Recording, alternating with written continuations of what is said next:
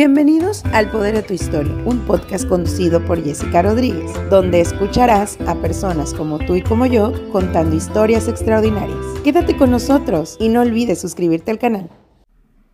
Bienvenidos amigos a este capítulo número 2. Hoy tengo el gusto de presentarles a una persona muy especial para mí. Eh, él es una excelente persona, además él es papá, futbolista, también es un gran apasionado del deporte, es entrenador de fútbol y director técnico profesional. Les presento a Alfonso Rodríguez Méndez. ¿Cómo estás? Cuéntanos, Alfonso, ¿cómo te sientes el día de hoy? Muy bien, muy contento. Gracias por la invitación, Jessica, y apoyando este proyecto que tienes en, en este momento. Muchas gracias de verdad por compartir tu tiempo, que es de lo más valioso que tenemos todos. Gracias por apoyarnos, gracias amigos por vernos. Y pues como ustedes saben, eh, este proyecto implica el poder compartir nuestras historias a través de gente excepcional, como es Alfonso Rodríguez. Ya nos va a estar contando un poquito más de su vida, de su historia y muchas anécdotas que seguramente pues nos van a poder impactar y dejar algún alguna semillita ahí que podamos después desarrollar como cada quien corresponde. Entonces, pues, Alfonso, nuevamente bienvenido, muchas gracias. Cuéntanos, tú eres originario de San Nicolás de los Garza, Nuevo León, ¿y qué haces por aquí, por Capún? Yo soy de, pues, de Monterrey. Eh, viví mucho tiempo en San Nicolás de ah. los Garza. Y, pues, a través del fútbol he terminado acá en Cancún. Es eh, una historia muy larga. Así es. ok, oye, esa es una buena pregunta porque de pronto todos decimos, oye, soy de Monterrey, pero a ver, ¿es diferente San Nicolás de los Garza que Monterrey? Eh, eh, pues, eh, era igual, o sea, pero ahora como ha crecido mucho este, el, el, estado de Nuevo León, pues ahora ya San Nicolás es una ciudad, entonces prácticamente lo mismo. Yo siempre he considerado que soy de Monterrey, pero en realidad soy de San Nicolás de los Garza. Ah, ok, o sea, sí es como eh, municipios distintos, etcétera, y ahora pues de lo grande ya al final ya quedan muy delimitados. Sí, así es, sí. por cultura general. Así es. Perfecto. Oye, y cuéntanos, a ver, ¿cómo creciste tú? ¿Cuál fue tu entorno? Hablando de tu niñez, eh, ahorita ya nos mencionaste el tema del fútbol, pero ¿Qué es lo que te dejó marcado en esa niñez y cómo es que fuiste creciendo en ese ambiente? Pues fíjate que está raro porque mi papá era beisbolista y recuerdo que me llevaba a los campos de béisbol, pero eh, realmente nunca me llamó la atención y este y pues ahí como como todo niño en aquellos tiempos, una pelotita ahí en la calle y, esa era la, la escuela que, que, tenía en el fútbol. Entonces, eh, soy, aprendí en el barrio prácticamente, no había escuelas de fútbol y, y de ahí pues me, me este, ingresó a varios equipos infantiles y, y hasta que llegué al, al profesional, pero... Eh, creo que eh, el estar en la, en la calle en aquellos tiempos me, me, benefició mucho. Oye, ¿cuál era la edad que tú tenías cuando ya andabas ahí en los llanos, con se Pues yo realmente a los ocho años empecé a estar en, en equipos de ahí de, del barrio. Eh, y hasta los 14 años eh, que ya ingresé a, a las fuerzas básicas del Monterrey. Ah, pues espérate, ahorita vamos a ir para allá. Entonces. Es que ya crecí.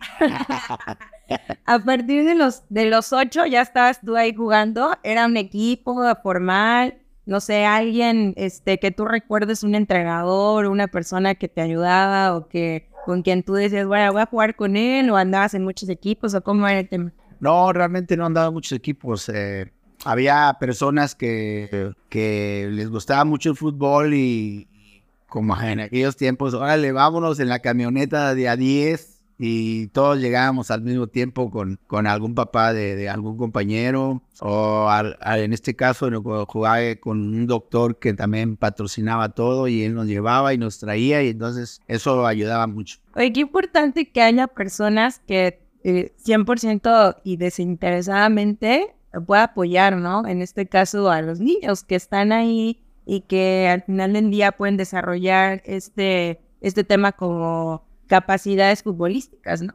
Sí, es muy importante y todavía siguen eh, existiendo, eh, pero eh, yo creo que si alguno de esos papás no hubiera hecho eso, yo no hubiera jugado, este, no hubiera llegado a donde llegué, eh, porque pues mi papá siempre trabajó en Estados Unidos no había quien me llevara o, o no me daban permiso, entonces esa era la única forma en que podíamos este, integrar algún equipo. Ok, eso es muy interesante porque al final del día no siempre se da en en el entorno perfecto, a lo mejor familiar, en el que encuentras que el papá o la mamá te puede apoyar pues, para que te desarrolles.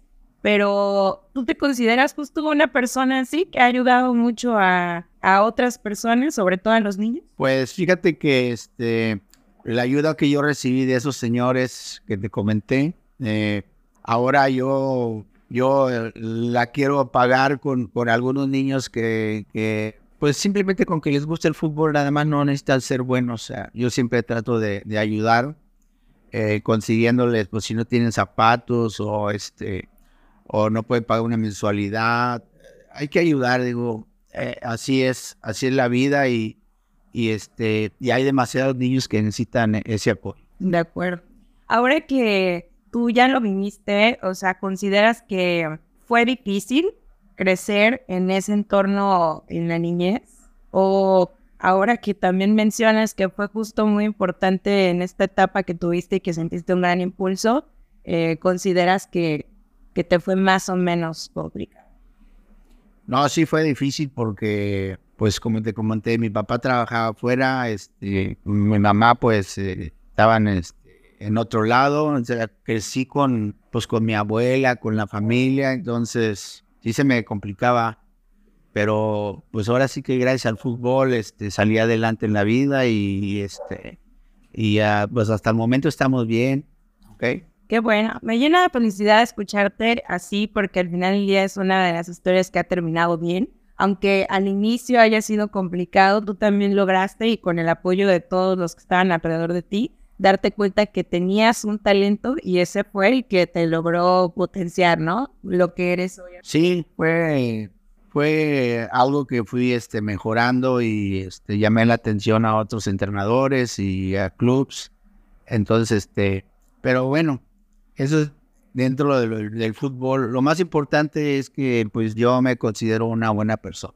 Qué bueno, todos a tu alrededor consideramos lo mismo. Muy feliz. oh, qué bien, qué bien. Muy feliz sobre todo y siempre tratando de que las cosas sean amenas y que, bueno, que todos nos la pasemos relajados. Muchas gracias. Sí, claro que sí.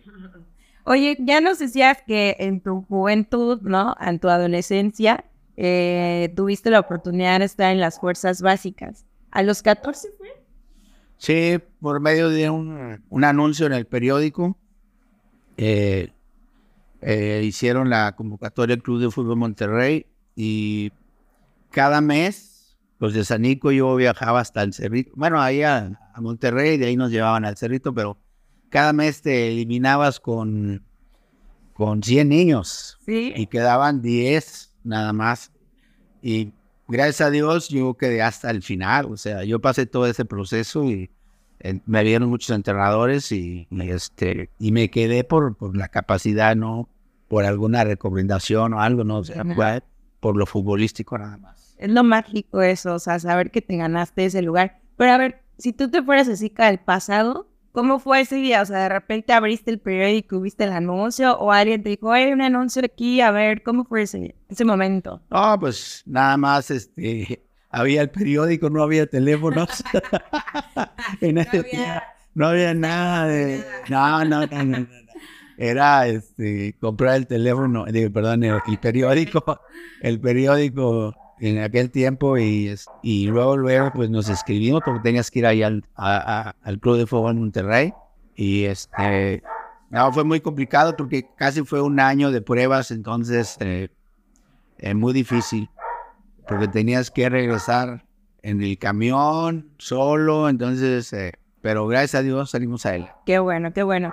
Y bueno, ¿fuiste con algún compañero de tu cuadra, algún amigo? O sea, ¿se fueron a grupito? ¿Te llevó a alguien? O sea, para hacernos un poquito más a la idea de que cómo fue tu experiencia.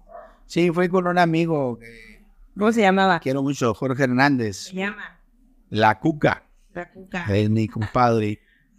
Eh, él es creo dos años más que yo, entonces eh, siempre coincidíamos y este, pues así él hizo su esfuerzo y yo también y llegó el momento que ya lo, lo rebasé y él ya no quedó y este, y ya seguí solo, seguí solo en ese proceso y hasta que llegué al equipo de, de ahí del club de tercera división que es Jabatos. Ok, ¿qué edad? Eh, sería como a los 16 años más o menos. Como a los 16 años. Así es. Órale.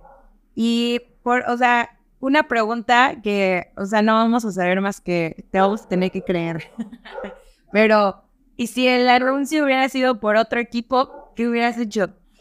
Seguramente hubiera ido, porque fue el primero que salió, eh, porque lo más lógico es que yo hubiera ido al de los Tigres, pero nunca, cercanía, ¿no? ajá, pero nunca este, hicieron convocatoria. Ya más adelante sí, sí salió la convocatoria, pero yo ya estaba este, en el Monterrey. Ah, ok. Bueno, es importante porque al final del día, digo, ya sé que hay gran rivalidad. Aquí me voy a, me voy a brillar más hacia el Monterrey porque aquí somos rayados. Ni modo, para que duela. Pero bueno, es verdad. Entonces fueron los pioneros en hacer como todo este scout y, y llamar la atención de los jóvenes. Sí, tenían un entrenador que se llamaba Fernando Riera, un chileno, y él fue el que hizo el proyecto y, y él iba a las, a las visorías. Personas. Y, ajá, o sea, un entrenador este, que ahí estaba, fuera de, entrenar a Monterrey y todo, él iba en las tardes a ver a los chavos y, y, y ese proyecto pues sacó muchos jugadores. Órale, la verdad es que es impresionante. Y conoces a mucha gente que todavía eh, sigue estando ahí en el, en el ramo de, de deporte. Eh, sí, claro, o sea, eh, hay muchos compañeros que siguen, pues, eh, de comentaristas, este, de entrenadores, sí, pues el fútbol te da muchos, muchos amigos y así como conoces al utilero, conoces al presidente de la república, o sea, es lo que te da el fútbol. Claro, increíble. Y bueno, ¿a qué edad, a las 14 ya andas ahí como que probando, a los 16 te quedas finalmente en Jabatos.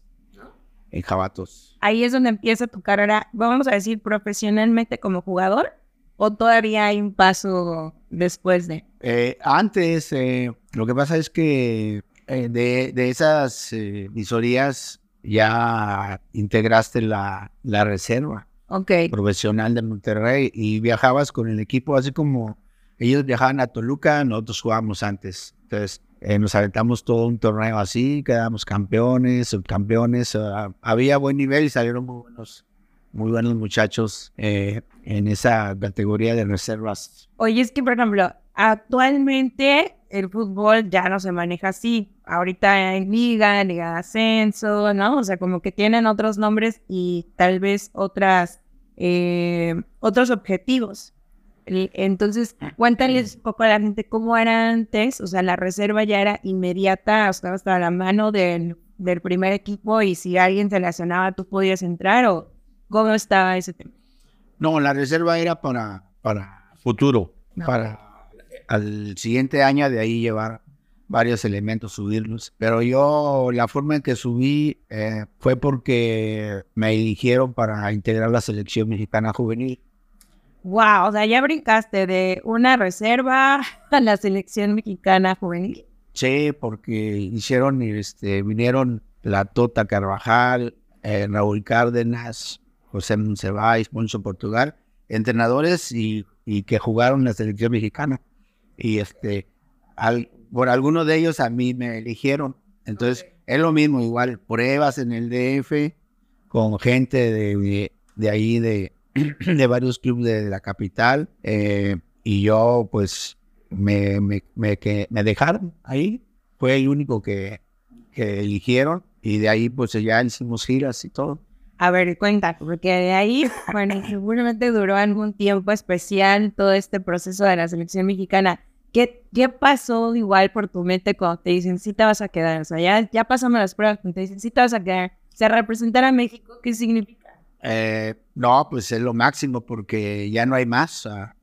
integrar la selección mexicana es, es lo máximo. Entonces, no fue fácil porque como que siento que no te aceptan muy bien. Eh, algunos entrenadores prefieren a los que integran ahí por el DF y todo, porque de ahí nos fuimos a un premundial a, a Los Ángeles y, me mandaron a la tribuna. ¿Ah, sí, plano? sí, a la tribuna. Eh, este, y jugaron contra, contra Haití y yo lo vi desde la tribuna, pero los haitianos son hachas, son este, son unos cazadores de pierna, entonces ese día no se dejaron hacer nada y empatamos a hacer. Y pues no sé qué pasó, que al otro partido ya fui titular. o sea, y, de ahí, este, eh, pues yo soy muy habilidoso en, en, ese tiempo, entonces este, puse pases para gol, jugué el otro partido igual, igual, fuimos ganando hasta que quedamos campeones del torneo y, y, y los organizadores del torneo me eligieron a mí como el mejor jugador. Entonces, este, ¿cómo se llamaba el torneo? El torneo era un premundial eh, de la CONCACAF eh, realizado en Estados Unidos, en Los Ángeles, California, Nueva York, Washington. Y de ahí, de ese torneo, te ibas al Mundial de Australia. Ok. Ahí. ¿No era el famoso torneo No, el Joao fue después de ese. Ah, ok. Eh, después de ese, ese lo, se realizó en el Estadio Azteca. Oh. Y este, nada más perdimos con España, se le ganó a Brasil, Paraguay, Ecuador, me parece, y este, y Argentina la final. Es más, pues ahí jugó el Tata Martino con ese equipo. ¿En serio? Era el que era entrenador de México y el que ahora trae a Messi. Bueno, vaya que le ha ido bien. sí, este. O sea, al final del día, aunque no nos guste, ahí está colocado y tal. Pero es que eso es lo que te digo, o sea, al final eh, lo que, por lo que uno sueña, que es creo que 100% tu caso, el convertirse en un jugador profesional, el tener y ser apasionado de fútbol, luego enseñarle a los demás y ser desinteresado, realmente disfrutar ese momento a versus personas que sí, probablemente también tienen el talento y demás, pero luego ya lo ve como un negocio. Entonces, actualmente creo que en el fútbol así pasa, ¿no?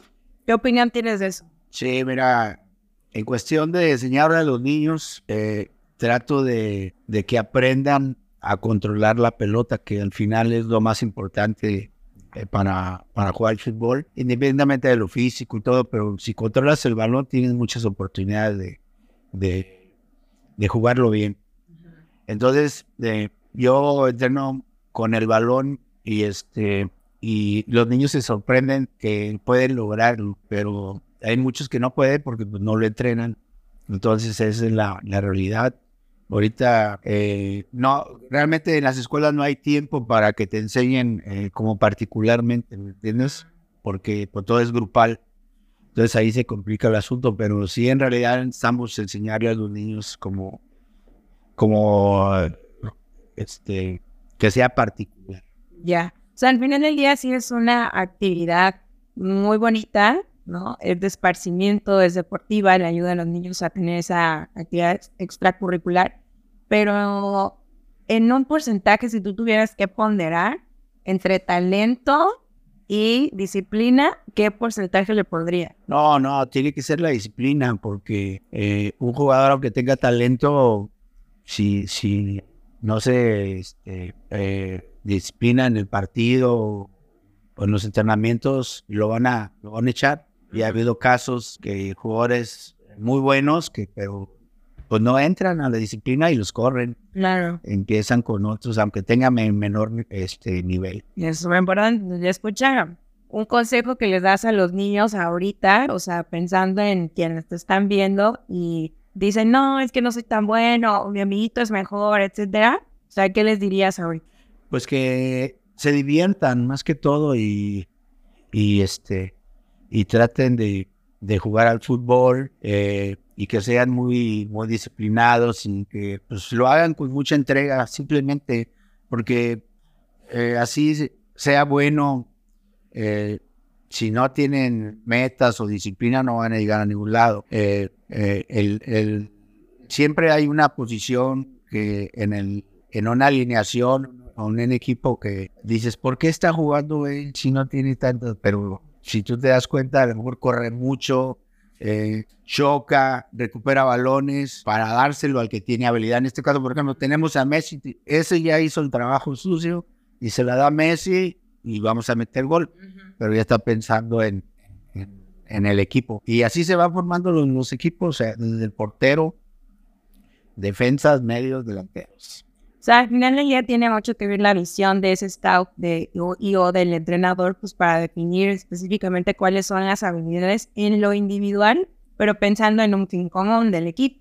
¿Estás de acuerdo? Sí, hay que, hay que siempre luchar en equipo, porque eh, tú tienes un jugador goleador y se la, se la das y mete goles, pero cuando no va, ahí viene el problema. Entonces, ¿Cómo le va a hacer? exactamente, por eso siempre tenemos que luchar en equipo. Muy bien.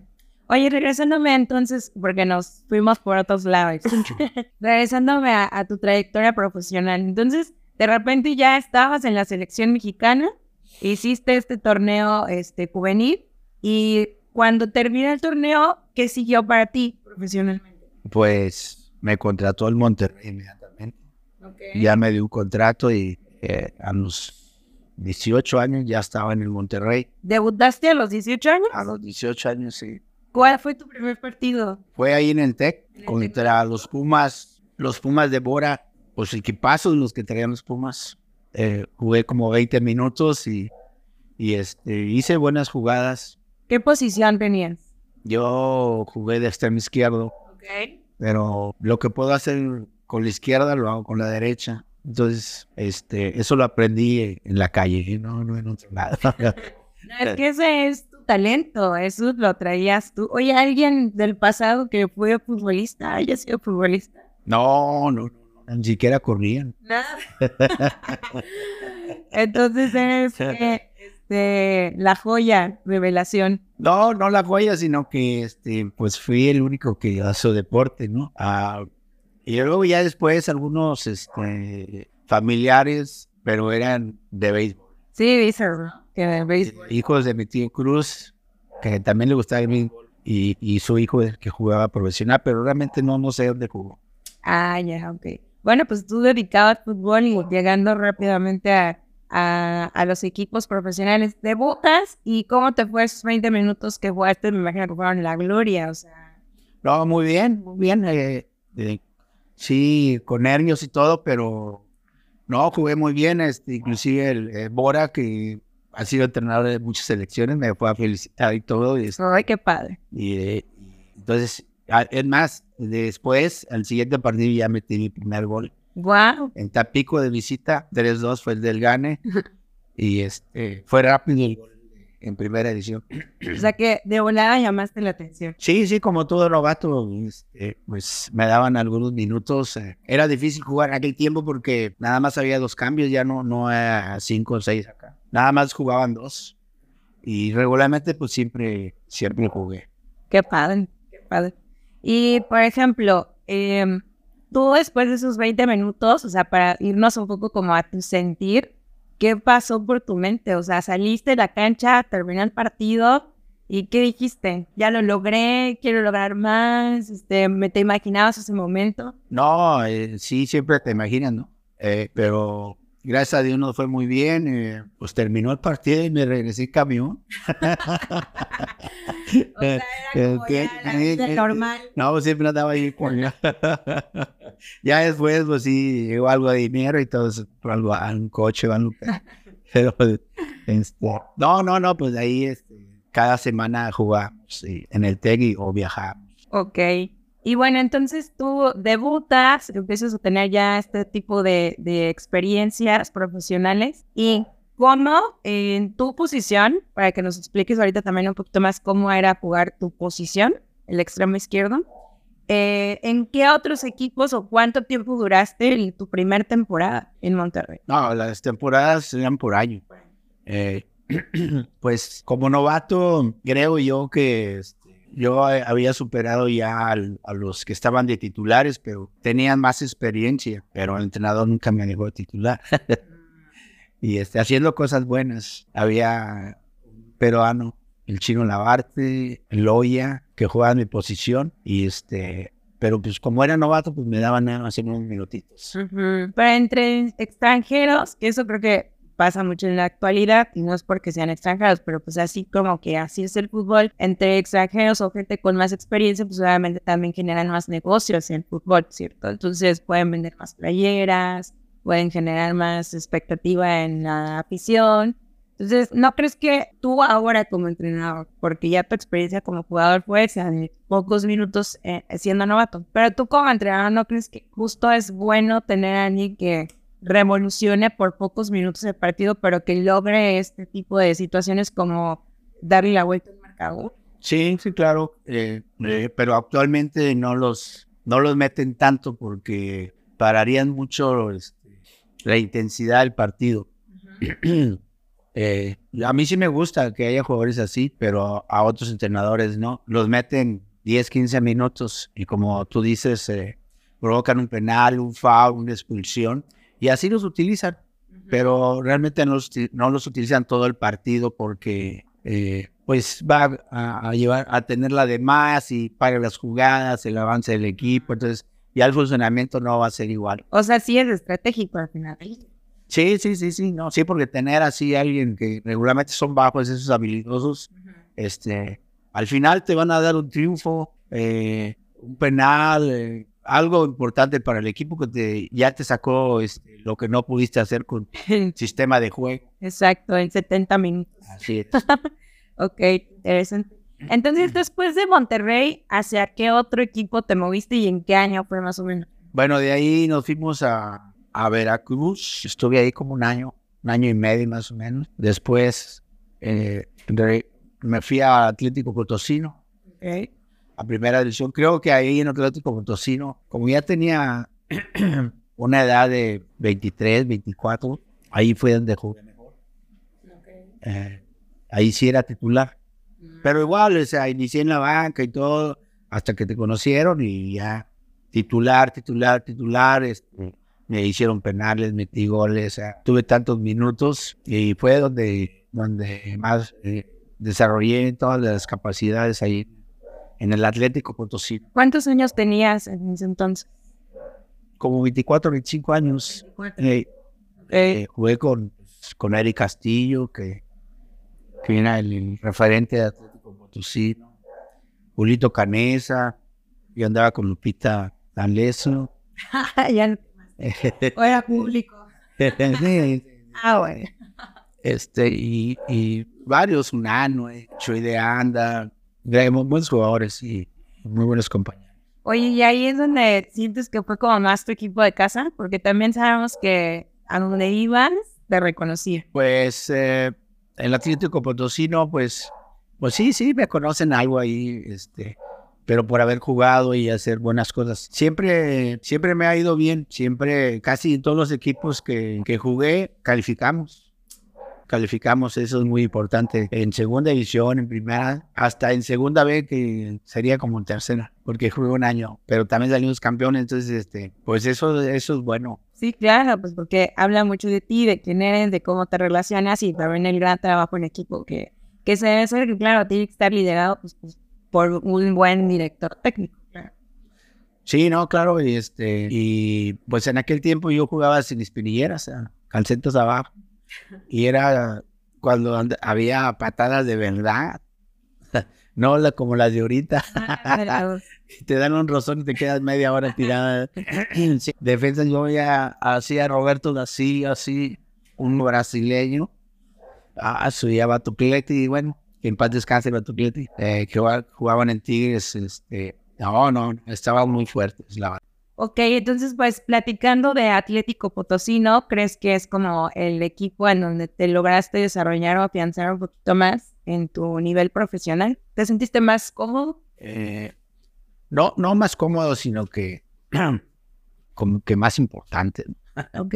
Este fue el, el puesto me lo gané igual porque el entrenador en aquel tiempo era Jesús Prado y, y ellos compraron, de segunda división compraron al Potosino, entonces llevaron gente de la segunda división eh, al Potosino de primera y llevaban a, a un delantero que era mi, mi puesto, Ok.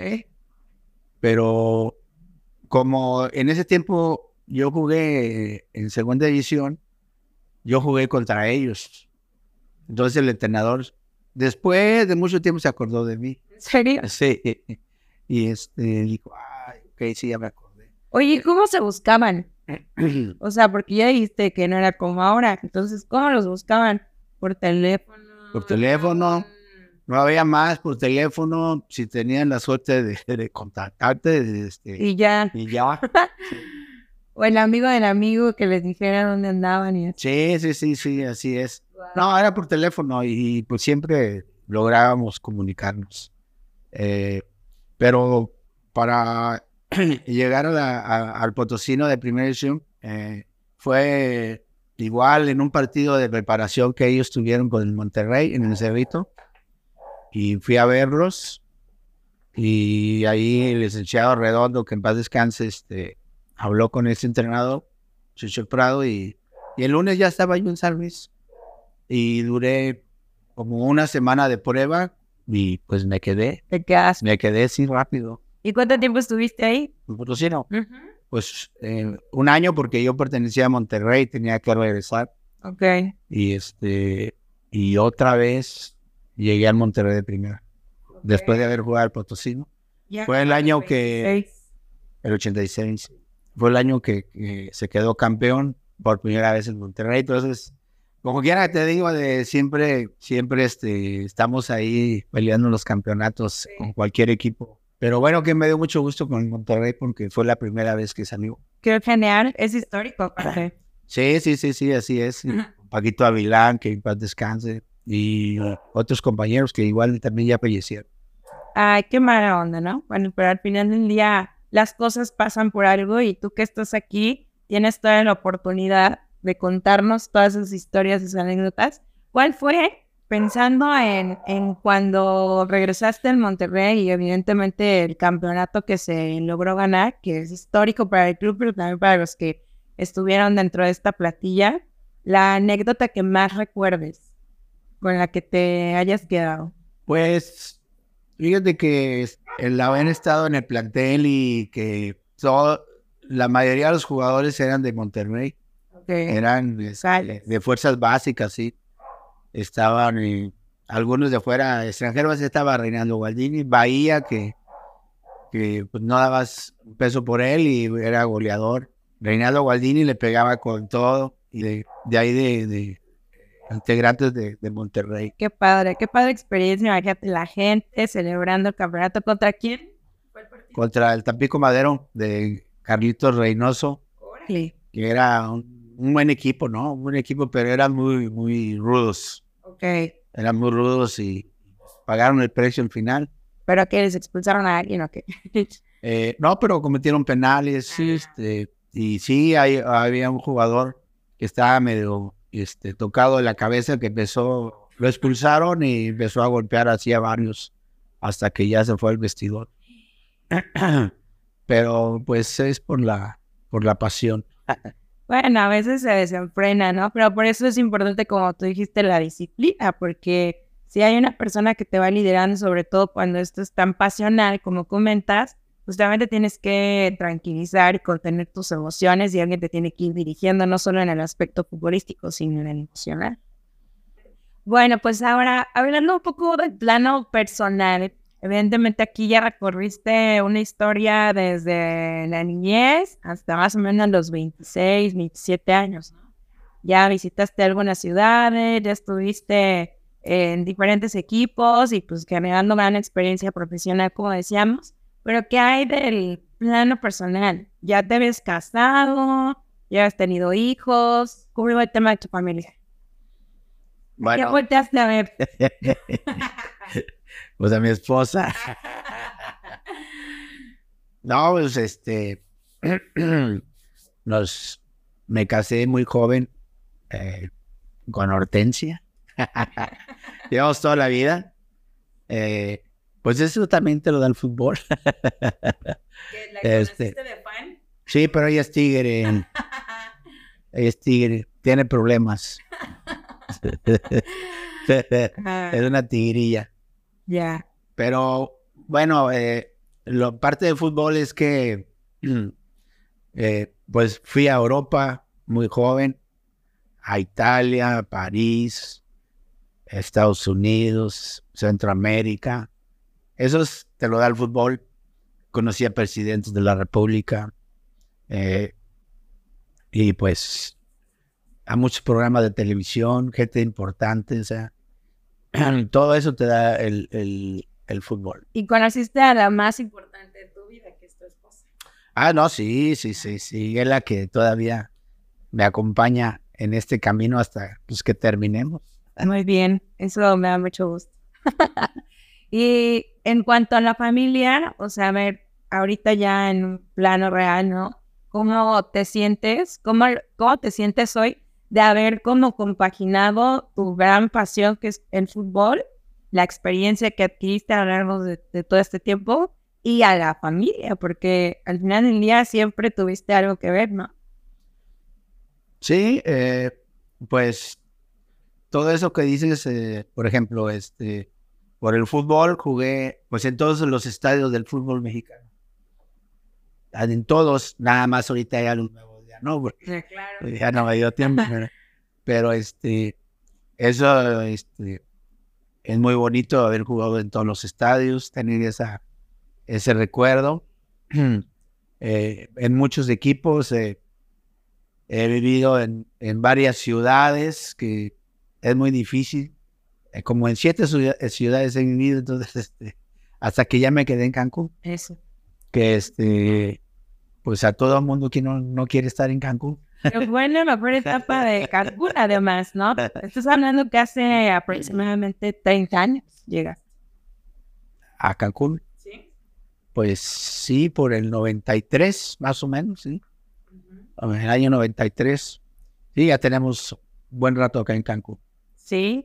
¿Y tu familia eh, de cuántas personas se conforma? Además de tu esposa. Pues hay tres, tres hijas, eh, todas ya están grandes. eh, es Sara, Jessica y Perla. ¿Ok? Sí, no tengo más. ¿no? De menor a, de menor a mayor, las oficiales. Así es, así es. No, las únicas. Muy bien. Y entonces, lo que te decía, oye, lograr compaginar es que al final del día, nos gusta contar ahorita un poquito más, pero tu gusto por el fútbol ya a nivel profesional como jugador, hay una etapa en la que termina, llegas a Cancún, tu familia sigue creciendo, te estableces y por el paso de 30 años, ahora te has dedicado durante este tiempo a enseñarle a la gente. Pues después de, ya no jugar, que fue por una lesión, que ya no pude, este, nos dedicamos a, a entrenar niños, más que todos, eh, formar equipos, pues trabajar en colegios y este, en algunos clubs. Y también con adultos he estado, todavía seguimos en eso, realmente me he dedicado al deporte todo, toda la vida y junto con la familia. Sí, eso ha sido muy bonito porque ya hablábamos de, de cómo han, eh, has logrado compaginar el fútbol, la familia, el tiempo de calidad, porque eso solamente te lo agradecemos este, muchísimo. ¿Ha sido complicado o realmente fue algo también este, pues, mágico y sorprendente que te pasó que tú tenías la intención y todo se acomodó? ¿Crees que todo se acomoda a tu alrededor? Pues eh, el deporte eh, pues te abre muchas puertas. ¿no? Porque estás de acuerdo que los empezaste a entrenar alrededor de que dices, llegaste aquí al 92, 93. Punto que para el 2000 ya había una buena este, generación que habías entrenado.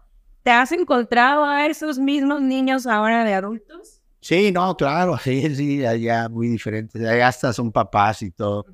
Eh, eh, también he tratado de, de ayudar a, a jóvenes que quieren llegar al fútbol profesional, eh, Ok. ubicándolos en, en algunas pruebas con algunos equipos de primera división.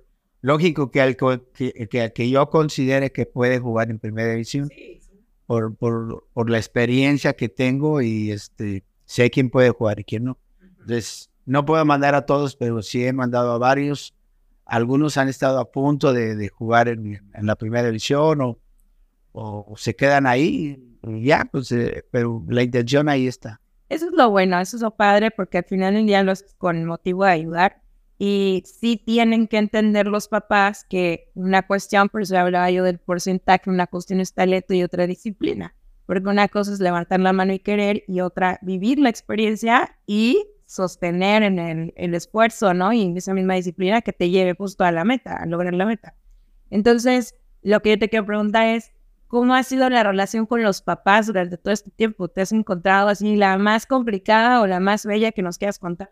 Pues con los papás es un asunto complicado. Lógico, eh, el, el papá que tiene un niño que es goleador, ese no hay problema. Siempre va a estar feliz. Eh, los que no juegan tanto, ahí viene el problema. Porque el papá quiere este, que su hijo siempre juegue. Pero para jugar un, par- para jugar un partido y un torneo, pues todos tienen que, que saber jugar a- a- para ese torneo porque hay puntos en disputa. Entonces siempre viene ahí este, la discusión con el entrenador. Algunos sí entienden, algunos no, son más este, eh, pasionales y, y, y, este, se complica la situación porque pues quieren que sus hijos jueguen todo el partido. Hay, hay ligas y torneos especiales para niños que están aprendiendo, que ahí es donde deben de, de realizarlo. Porque igual todo niño tiene derecho a jugar fútbol, a cobrar un penal, a fallarlo, a meterlo, a ser capitán. Pero si un niño este, que no tiene tanto nivel juega con otros que sepan, ahí es la, la- cuando se complica la situación. Ya. Sí, sí, y el resultado, si no está preparado ni el papá ni el niño, pues puede ser también muy desastroso. Hay muchos papás que prefieren estar con niños, eh, ganar partidos, pero sus hijos no van a aprender. Porque sí salen campeones, pero con niños que saben, pero ellos no avanzan. Exactamente. Ahí, ahí hay un, un error. Y es un error porque estás diciendo no le están dejando un aprendizaje a sus hijos. O sea, es desde, desde qué visión están sus hijos en un equipo. Desde la visión de solamente quiero ver y demostrarle a todos que ganaron o quiero demostrarle a mi hijo que puede aprender y hacer algo, ¿no? Sí, así es, este, pero bueno, como ya lo he pasado mil veces, ya, ya estoy acostumbrado. Sí. Ahora, tú eres papá también, ya nos mencionaste, y también tus hijas desarrollaron alguna actividad deportiva en algún momento, ¿no? Entonces, tú, papá, y tú, entrenador, han estado justo en ese momento en donde has visto, ¿sabes qué? Mi hija no tiene que jugar en este momento.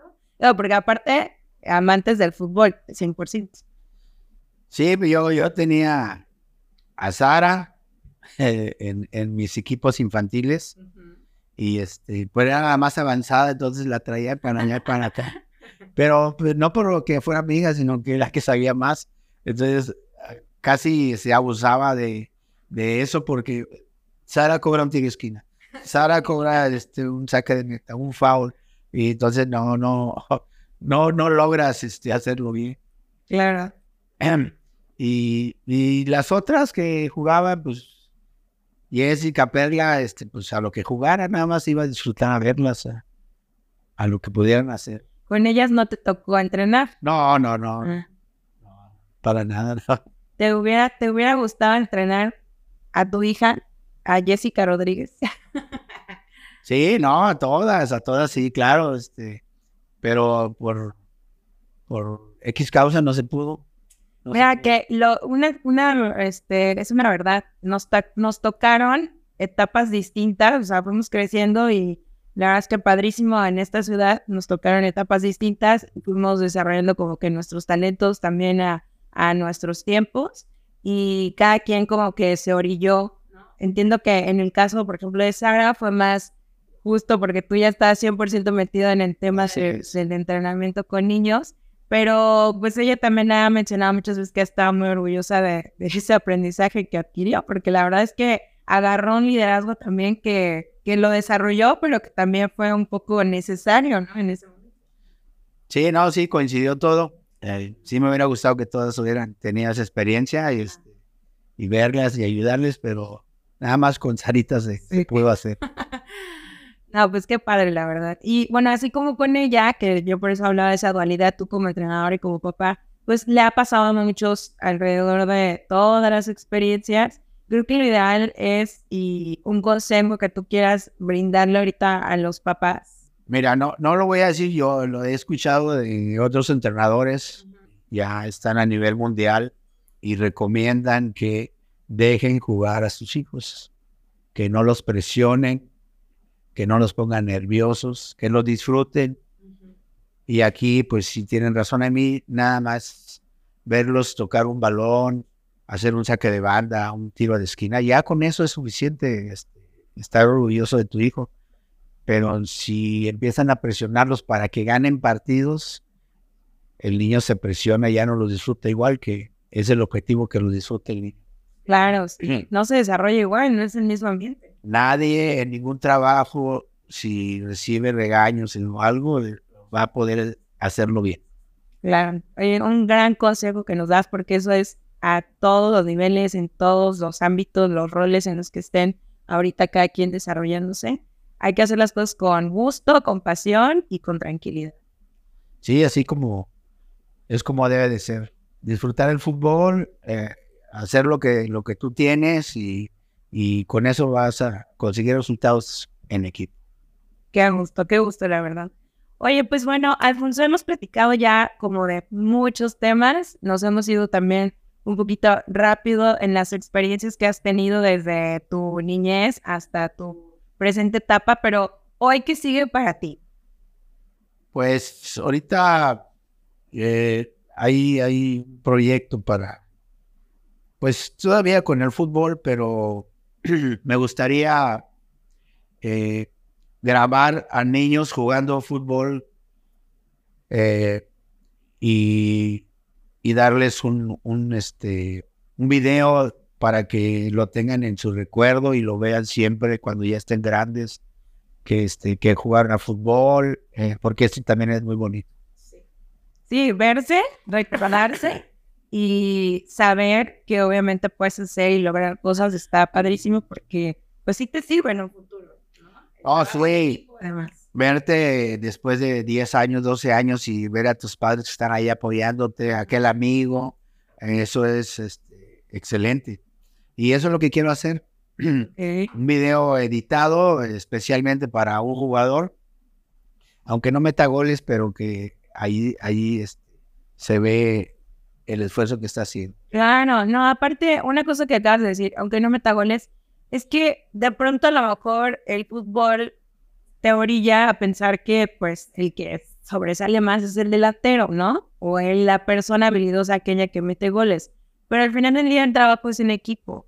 Entonces, cada posición va a lucir siempre y cuando cada quien está haciendo las cosas como debe de ser, ¿no? Y hoy, ¿qué quieres hacer este proyecto? Y ahora sí, ver como el de inicio a fin de un jugador, pues bueno, van a salir sus cualidades. Sí, a mí me hubiera gustado que me graban. Mira aquí, este, aquí lo estuviera viendo en este momento. vuelves a tu niñez, entonces ese es el objetivo que, este, que vea a, la porra, a su entrenador, a sus compañeros, a su familia. Eh, y, y, como comentaste, o sea, así es tan importante una, una barrida de un defensa al que metió gol. Exacto. Eso es lo bonito del fútbol. Oye, pues está padrísimo este proyecto que tienes. Yo creo que eh, próximamente cuando ya estés en puerta a, a realizarlo, nos vas a dejar tus redes sociales y todos tus números y demás para contactarte, porque aquí en Cancún hay diferentes ligas, ¿no? Tanto, como dices tú, las infantiles, pero también están las ligas amateur. ¿Ahí mismo también podrías llevar a cabo este proyecto? No, va enfocado ahí. Ah, a, ok. a- a los niños, a, a- a jóvenes y hasta veteranos que también tienen el derecho de, de ser grabados y, este, y tener ahí el recuerdo, porque ¿qué tal si se fallecen? Lo va a ver el hijo, la esposa y lo van a estar recordando, o sea, eh, todo es importante, todo, todo este, el que juegue fútbol tiene derecho a ser grabado. Además, Poncho Drones próximamente. ya dijo la marca, muy bien. Muy bien, muy bien. Además, no solamente hasta que no estés, sino yo creo que lo más importante es tener un recuerdo y no vivir del recuerdo, pero disfrutarlo en vida. ¿no?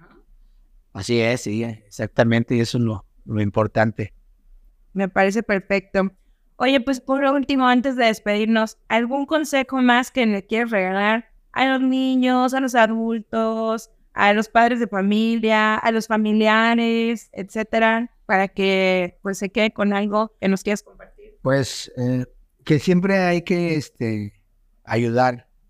Si ven este, a un perrito que no te da comida, pues hay que darle. Hay que conseguirle agüita. A algún anciano, pues que lo vean ahí solito por regalarle comida o darle algo de dinero. Siempre ayudar, este, porque pues eso es lo que necesita el mundo. Es lo que más parte le hace. Sí, así es.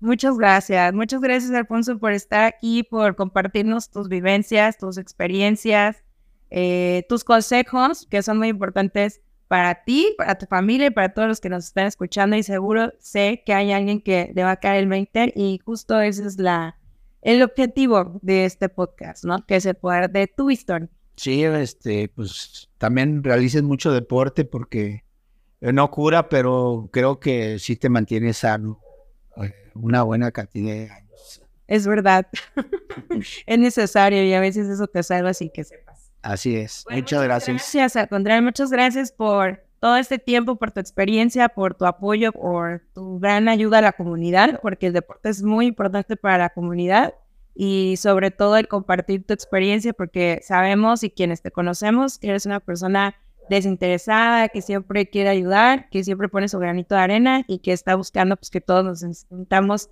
mejor y felices en cada momento. Así que muchísimas gracias. Gracias por la invitación al poder de tu historia. Gracias. Saludos amigos. Nos vemos.